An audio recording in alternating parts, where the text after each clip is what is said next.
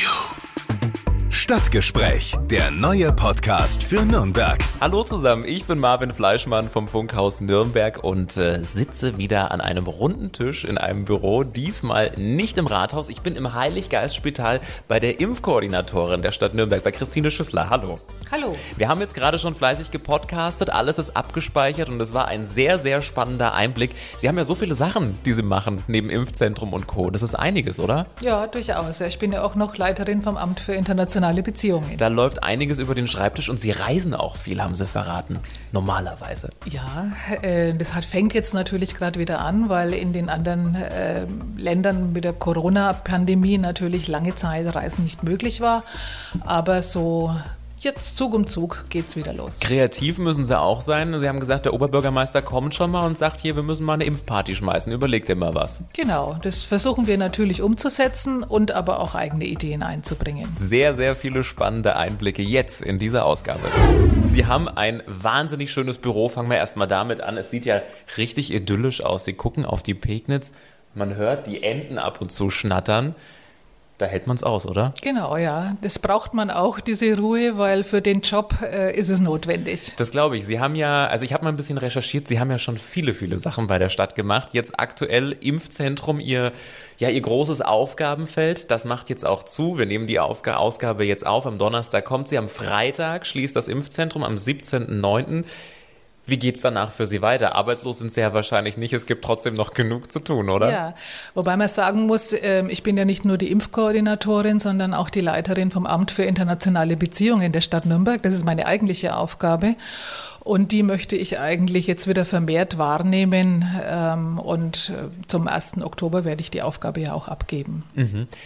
Das heißt, das Thema Impfen war für Sie quasi nur so on top, was zu Ihren eigentlichen Aufgaben dazu? Oder Amt für internationale Beziehungen hat das dann ein bisschen geruht und hat man Ihnen das von der Backe gehalten, sage ich mal? Oder war das alles zeitgleich? Nein, das war on top. Mhm. Ähm, es war natürlich, sagen wir mal, für den Job der Vorteil, äh, dass äh, durch die Corona-Pandemie auch mit den Kontakten zu den Partnerstädten, Delegationen, Reisen und so weiter nicht möglich waren. Das heißt, meine Arbeit hier ist natürlich etwas runtergefahren gewesen, aber sie hat nie geruht. Ich habe parallel immer alles, was zu tun war, auch noch gemacht für, für meine eigentliche Aufgabe. Aber natürlich haben meine Mitarbeiterinnen, Kolleginnen da sehr viel übernommen. Mhm. Jetzt ist es so, dass Sie wahrscheinlich gerade am Anfang, als das alles losging mit Corona, Impfzentrum, stelle ich mir ziemlich stressig vor. Haben Sie da mal Ihr Überstundenkonto gecheckt, da wird doch einiges aufgelaufen sein, oder? Wenn man so ein Impfzentrum hochzieht, dann lief das ja auch am Anfang alles nicht so glatt. Der Impfstoff war nicht da, dann war er da mit Kühlen, dies, das. Was gab es da so für Probleme in dieser Zeit? da brauchen wir, glaube ich, länger als eine halbe Stunde, wenn ich da jetzt anfange. Also einige. Aber, aber äh, Probleme, also wenn ich jetzt mal anfange von meiner Aufgabe her, äh, das war ja alles völlig neu. Das heißt, ähm, ich bin gefragt worden, ich mache es, habe gesagt, okay, ich habe Erfahrung in dem Bereich mhm. Koordination Kommunikation äh, mache ich gerne, interessiert mich. Macht man das wirklich gerne, ja? Ja, ähm, ich habe vorher, äh, ich war ja 18 Jahre im Bürgermeisteramt mhm. und hatte da äh, auch die Aufgabe der, des Krisenmanagement und von daher ja, habe ich gewusst, was auf mich zukommt. Ja. Oder ich dachte, ich weiß es und habe am Anfang gesagt, na gut, halbtags mache ich meinen bisherigen Job und halbtags das Impfzentrum. Aber das war wirklich, das war eine Illusion. Mhm. Äh, das war von Anfang an klar, dass eigentlich, dass es mehr wird. Also ich musste am Anfang erstmal ein Team zusammensuchen, weil klar war, alleine schafft man das nicht. Das heißt, ich habe einfach Mitarbeiter aus Mitarbeiterinnen aus der Stadtverwaltung zugewiesen gekriegt oder mir geholt und wir waren ein zusammengewürfelter Haufen keine Ahnung von Impfen oder auch, auch keiner aus dem Gesundheitsbereich. Ähm, aber wir sind einfach reingeworfen worden und mussten uns ganz schnell einarbeiten. Und da war es so, dass wir, wir arbeiten sehr eng mit der Regierung von Mittelfranken zusammen. Die schicken uns immer Informationen und von denen bekommen wir auch den Impfstoff und Anweisungen. Das heißt, wir haben täglich Anweisungen bekommen und mussten uns alles erstmal aufnehmen, verstehen, äh, klären, wie was äh, zu tun ist. Dann ging es auch am 15. Dezember schon los. Also die Maßgabe war, ihr müsst am 15. Dezember startbereit sein, obwohl ganz klar war, dass kein Impfstoff da war. Aber wir haben es mit den beiden Betreibern eben äh, äh, ja so vorangebracht, mhm. ähm, dass man hätte beginnen können. Dann war es so, dass am Anfang ganz wenig Impfstoff da war, äh, wo wir äh, entschieden haben, dass wir es den mobilen Teams geben, ähm, weil die Seniorenheime im Fokus waren. Und das war so eine Schwierigkeit ganz am Anfang. Ähm, wir mussten ganz viele Entscheidungen treffen, ohne jetzt genau zu wissen, was ist denn jetzt das Sinnvolle. Ähm, also wir mussten entscheiden, welches Seniorenheim soll als erstes geimpft werden. Eher die, die viele Corona-Fälle hatten oder die, die keine Corona-Fälle hatten. Also wir waren davor Entscheidungen gestanden, ja, wo keiner eigentlich bisher eine Antwort hat geben können. Und ähm, ja, dann war natürlich das Problem, dass ähm, viele Menschen die Hoffnung hatten, also gerade die Älteren, die ja am Anfang äh, in der Priorität äh, vorne dran waren, hatten natürlich die Hoffnung, jetzt werden sie bald geimpft. Aber wir hatten einfach nicht genügend Impfstoff und haben das konzentriert auf die Heime. Mhm. Das heißt, die Menschen haben natürlich bei uns ständig angerufen und gemailt, äh, ja. angeklopft beim Oberbürgermeister, wann kriegen wir endlich unseren Impfstoff? Und das war natürlich auch immer sehr schwer zu vermitteln, dass wir gerne machen würden, aber eben den Impfstoff nicht haben. Mhm. Ja, Sie haben schon gesagt, also die Anfangszeit, man, man wollte gerne, es gab nicht, jeder wollte geimpft werden. Jetzt ist es so, man hat äh, eigentlich Impfstoff genügend, aber es kommen nicht mehr so viele Leute, wie man sich wahrscheinlich wünschen würde. Hätten Sie das Impfzentrum dann weiter betrieben, wenn jetzt, ich sag mal, die Nachfrage noch riesig gewesen wäre oder war Ihr Tag sowieso 17.09. und dann ist finito, egal was kommt? Naja, das ist eigentlich, wir arbeiten ja praktisch im Auftrag der, der bayerischen Staatsregierung. Ne? Also wir kriegen die Vorgaben von dort. Das heißt, die Stadt Nürnberg entscheidet jetzt hier nicht alleine. Äh, in der praktischen Umsetzung ja, aber die genauen Vorgaben kriegen wir aus München. Und die Vorgabe war am Anfang, wir sollen ähm, Impfkapazitäten in 2000 Impfkapazitäten am Tag zur Verfügung stellen, sowohl äh, stationär als auch für, durch mobile Teams. Und jetzt ist die Vorgabe ab 1. Oktober, wir sollen das Ganze runterfahren. Wir sollen circa viermal in der Woche mobile Teams losschicken, circa 500 Impfungen am Tag und mindestens einmal in der Woche eben eine sogenannte Impfsprechstunde machen, also ein, ein Impfzentrum offen halten. Das heißt, es war ganz klar, dass wir ähm, zum 1. Oktober die Kapazitäten deutlich runterfahren müssen. Ähm, wir hätten bis 30.09. in der Messehalle weiter geimpft, aber da jetzt eine Messe genau in dieser Halle äh, stattfinden soll, war es klar, wir mussten raus. Und für jetzt für 10, 12 Tage nochmal in der Messehalle äh, also umzubauen, in eine andere, andere Halle zu gehen, das hätte sich nicht gelohnt. Mhm. Deswegen haben wir praktisch die, die jetzt bisher in der, im, in der Messehalle geimpft haben, ähm, die Firma, die wird jetzt weiter in der Kfz-Zulassung impfen. Mhm. Dort haben wir genügend Kapazitäten, also wir haben Kapazitäten im Notfall bis zu 500, 600 vor Ort. Äh, Im Augenblick waren oft nur 50 bis 100, die dorthin gekommen sind. Also Kapazitäten haben wir nach wie vor zur Verfügung. Mhm. Für Sie persönlich, Sie haben ja das Impfzentrum so ja mit hochgezogen quasi und mit aufgebaut, jetzt macht es zu. Hängt man da auch ein bisschen dran und sagt, ach Mensch, schade irgendwie, dass da war so viel Arbeit dahinter und jetzt wird es wieder zugemacht? Ja, ich bezeichne immer das Impfzentrum oder die ganze Impfkampagne so als mein, mein Baby. Man hat es mit, mit aufgebaut, ja. hat es mit weiterentwickelt. Äh, jetzt sind neun Monate vorbei so ungefähr. Also jetzt ist es reif, beziehungsweise ich habe eher so das Gefühl, das ist jetzt so in der Pubertät. Jetzt kann ich es langsam loslassen. Es wird sich verändern, wie man in der Pubertät sich halt verändert. Es wird anders werden und ähm, ich bin auf jeden Fall für mich selber dankbar, dass ich äh, diesen Prozess mal mitmachen konnte. Es war äh, so anstrengend, wie es war. Es war eine sehr interessante Erfahrung. Mhm. Was mich auch sehr interessiert, es gab ja jetzt in den letzten Wochen und Monaten ganz viele kreative Impfsonderaktionen, die Sie gestartet haben. Ähm, wie findet dieser Ideenfindungsprozess statt? Also kommt da der Oberbürgermeister zu Ihnen und sagt, Christine, jetzt hau mal einen raus, wir müssen eine Impfparty machen mit DJs. Oder wie muss man sich das vorstellen? Kann auch sein, ja, genau. Es gibt verschiedene, verschiedene Möglichkeiten. Unser Oberbürgermeister ist sehr kreativ. Da kriege ich dann immer Mail von einem Mitarbeiter, ach, er hätte gern da und dort äh, einen Impfbus. Ähm, wir schauen dann, ob das funktioniert, weil man braucht da die entsprechenden Örtlichkeiten dazu. Das klappt manchmal, nicht immer. Und dann müssen wir auch nochmal sagen, nee, das geht leider nicht. und manchmal hat es einfach funktioniert. Und ansonsten ist es so, im Team, wir treffen uns jeden Früh kurz zu einer Besprechung und ähm, dann überlegen wir einfach zusammen, wo könnte man denn mal nachfragen. Also Kulturläden, äh, Gostenhof und Langwasser war so was ganz Naheliegendes. Mhm. Steht schon äh, das nächste Impfevent in den Startlöchern, jetzt wo das Zentrum zumacht? Gibt es irgendwas, was Sie schon wissen, verraten können, was da jetzt noch kommt im Herbst? Genau. Also man muss noch mal sagen, wir haben, wir haben zwei Firmen beauftragt. Das eine ist die, äh, die Firma, die das äh, Impfzentrum betreut und das andere sind ja die, die die mobilen Teams machen. Also die arbeiten weiter wie bisher und machen diese Sonderimpfaktionen. Und natürlich haben wir einiges äh, schon vorbereitet. Ähm, zum einen sind wir in, in Schulen, also wir gehen in verschiedene Schulen, vor allem in Berufsschulen. Ähm, und da werden wir am, äh, im Berufsbildungszentrum jeden Tag impfen, weil da verschiedene Schüler jeden Tag hinkommen. Und am, äh, am Freitag, dem 24.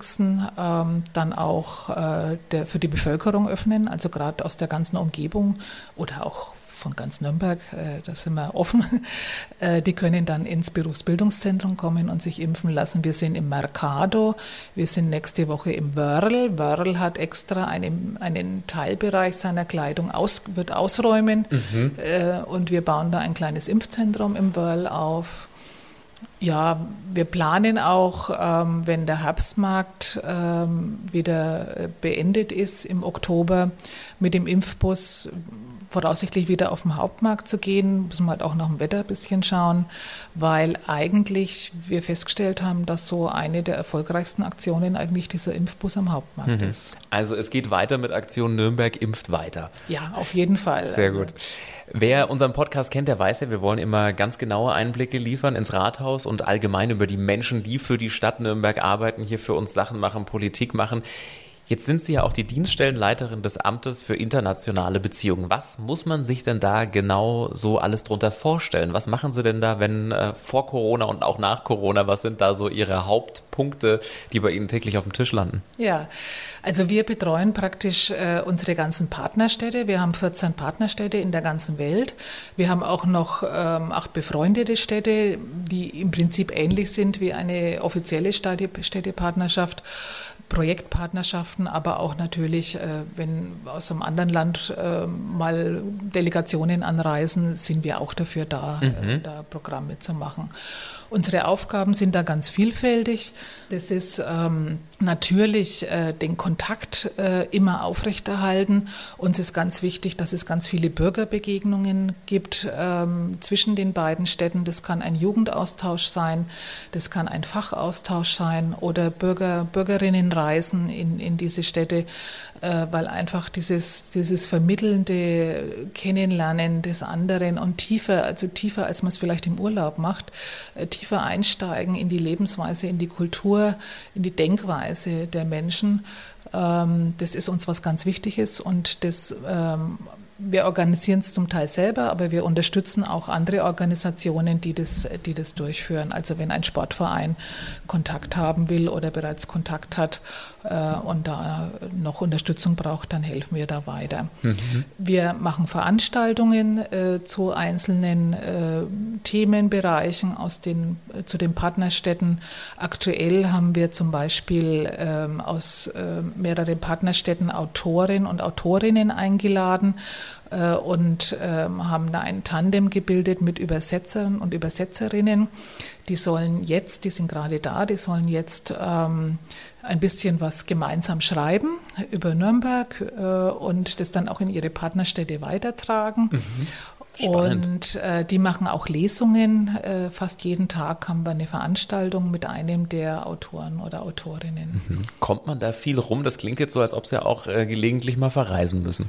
Ja, da freue ich mich jetzt am meisten drauf, ja. weil äh, ich muss sagen, bis Juni bin ich kein einziges Mal verreist, mhm. weil natürlich dank Corona. Da ging nicht viel. Äh, ja. Ging nicht viel, aber inzwischen habe ich tatsächlich schon einige Partnerstädte besucht und werde, sind auch weitere geplant. Ähm, ich hoffe natürlich, dass das weitergeht. Auch aus den Partnerstädten reisen wieder Menschen an und ähm, ich kann nur hoffen, dass das, dass das uns erhalten bleibt. Mhm. Was war so Ihr, Ihr schönster Reisemoment und Ihr schönstes Ziel, das Sie in der Arbeit besucht haben? Jetzt klingelt's. Gehen Sie ruhig hin. Es klingelt öfter mal. haben Sie jetzt abgehoben und abgelegt. Ja. Das haben wir schon mal gesehen beim Tiergartendirektor Doug Enke. Da bimmelt es auch und da wurde dann auch schnell kurz getippt und weg. Ja, ich habe jetzt die, den Umschaltknopf nicht so schnell gefunden. Ja, deswegen einfach Ist das oft so? Also wenn man bei der Stadt anruft, ne, da denkt man sich ja oft mal, da ist immer besetzt, da ist immer besetzt. Jetzt sehe ich, Sie haben den Hörer nebenhin gelegt. Wird das öfter so gemacht, wenn es mal zu viel ist? Nee, Nein. nee, nee, das mache ich normalerweise nie. Aber wenn es zu viel ist, dann stelle ich einfach auf einen meiner Mitarbeiter um. Das ist gut, genau. die können ja auch rangehen. Genau. Ich bin natürlich jetzt auch sehr viel in, in äh, Videoterminen und so weiter. Insofern muss ich es einfach ja. öfters umstellen. Aber ansonsten ähm, gehe ich selber ans Telefon, ja. wenn es klingelt. Ja. Naja, klar. Ihr schönster Reisemoment, wo, wo war das, was Ihnen noch in Erinnerung ist, wo Sie sagen, oh, das war das tollste Ziel und da habe ich das und das erlebt, das war so klasse? Nee, das hat wirklich jede, äh, ich war jetzt in, in zwei, zwei Städten, ähm, Antalya und Krakau, mhm. das ist jedes äh, für sich fantastisch. Und jetzt vor kurzem, das war natürlich schon ein Highlight, muss man sagen, äh, im August auch mit dem Oberbürgermeister zusammen in Togo, mhm. haben unsere beiden äh, Projektpartnerstädte äh, besucht und das war natürlich ein ganz besonderes Erlebnis. Ja. Ich war vorher noch nie in Afrika und äh, das war einfach sehr interessant von der Kultur her auf der einen Seite, aber von der Herzlichkeit natürlich der Menschen, wie wir dort empfangen worden sind, aber auch wie, wie strukturiert sie an die Projekte rangegangen sind und wie gut die umgesetzt worden sind, das war wirklich schön zu mhm. erleben. Wie muss man sich so eine Dienstreise vorstellen, wenn man da unterwegs ist? Bleibt dann da auch mal Zeit, um da mal irgendwie wirklich genießen zu können und sich mal an den Strand zu legen? Ist das auch mit dabei oder ist das nicht drin, weil der Kalender so stramm getaktet ist? Also so viele Reisen habe ich jetzt noch nicht gemacht, ähm, aber von denen, wo ich war, also in Togo hatten wir wirklich ein straffes Programm. Da war wenig Zeit, außer mal am letzten Tag eine Stunde durch den Markt zu schlendern. Ähm, in Antalya waren wir auch nur sehr kurz, aber es war mal eine Stunde Zeit, ins Meer zu springen. Also ja. ein bisschen äh, kann man schon schaffen. Das klingt gut. Sie haben einen sehr großen Schreibtisch mit zwei riesigen Bildschirmen und da liegen auch total viele Unterlagen. Ähm, System oder ähm, kreatives Chaos? Ähm, kreatives Chaos mit System. Also ah, okay. äh, ich habe schon System, wie ich äh, meine Unterlagen sortiere. Aber manchmal, wenn ich abends aus dem Büro rausgehe, habe ich halt einfach äh, fünf verschiedene Themen gehabt, wo ich dann aufgeschlagen habe und nicht mehr schaffe, äh, wieder ins System einzuordnen. Und ähm, ja, so sieht es halt jetzt noch aus. Ja. Ich muss sagen, als ich gehört habe, Impfkoordinatorin der Stadt Nürnberg, da stellt man sich jetzt ja ähm, deswegen, ich will rausfinden, ob es so ist, jemanden vor, der super sportlich ist. Sie haben schon gesagt, Sie fahren Fahrrad, der total gesund lebt, gesunde Ernährung. Ist das alles so bei Ihnen? Oder hm. wie sieht das bei Ihnen so privat aus? Also ich bin jetzt nicht besonders sportlich, aber mache jeden Tag etwas Sport, fahre eigentlich möglichst immer mit dem Fahrrad in die Arbeit und lebe meist vegetarisch schon mhm. seit Jahrzehnten. Okay. Aus Überzeugung oder einfach weil aus Überzeugung gut finden, eigentlich lecker schmeckt und besser schmeckt. Nein, aus Überzeugung, ähm, eigentlich aus einem entwicklungspolitischen Thema mhm, raus, mhm. weil gerade für den Futteranbau sehr viel Land verbraucht wird und aus der Überzeugung raus habe ich gedacht, das muss nicht sein und ähm, war noch nie ein großer Fleischfan. Mhm.